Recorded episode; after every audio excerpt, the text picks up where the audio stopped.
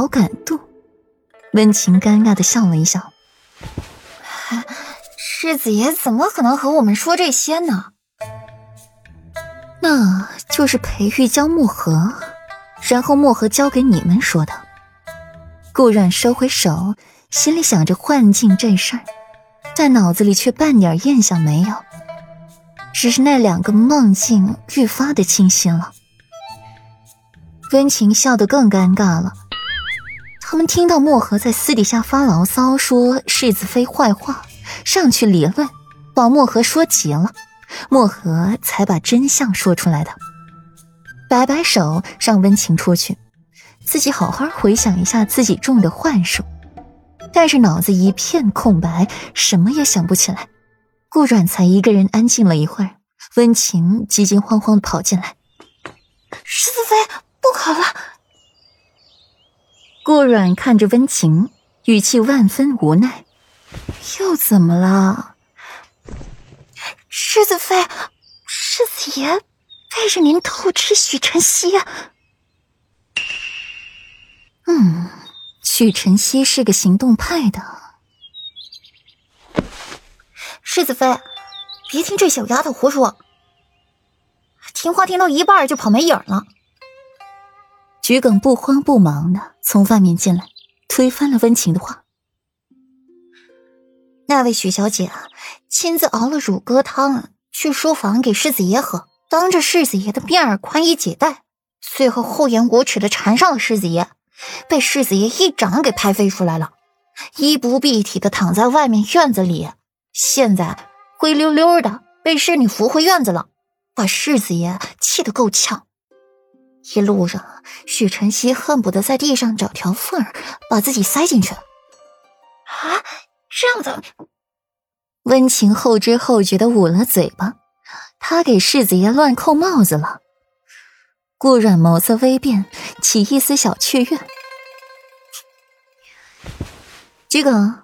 把长安给我的那幅画拿来。桔梗点点头，很快找出那画。这些日子，顾然心烦气躁的紧，把重要事儿给忘了。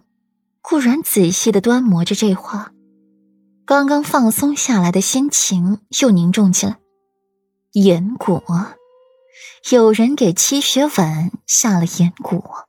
这个人出于医蛊世家，这个人甚是成亲。可他的目的何在？烧了吧。顾然手覆在背后，走出了院子，看了一眼天空，四方形的，像极了深宫。再过半个月就是过年了。半个月前的一天，顾然要起行前往清凉寺诵经祈福。三年来风雪无阻，今年更不会例外。一早便准备好了东西，前往清凉寺。听到这消息，裴玉作画的手一顿，嘟囔一句：“身子都没养好，就会到处乱跑。”墨荷脸色不自然，担心世子妃就直说嘛。你说他去了清凉寺？裴玉后知后觉，温润的眉本能蹙起。他不怎么愿意顾阮去清凉寺的。回主上，主母去了清凉寺。墨荷改了对顾阮的称呼。得来裴玉赞赏的眼神，憨憨的摸了摸头。墨荷，你说好端端的，本世子又没招惹他，他怎么就莫名其妙的生了本世子的气呢？还要赶本世子睡书房？裴玉刚说完，书房就安静下来，安静的近乎诡异。墨荷心想：风太大，属下什么也没听见。裴玉心想。本世子刚才说什么？主上，属下什么也没听见，属下告退。墨荷拱手一礼，退出去，不然这下场会很惨呢。裴玉笑着摇摇头，嘴里喃喃道：“若是那日软软敢自己来书房睡，那后面的不愉快该不会有。可若是自己真那么听话，往后怎么镇福刚？”照软软那个娇脾气，会被惯得无法无天的。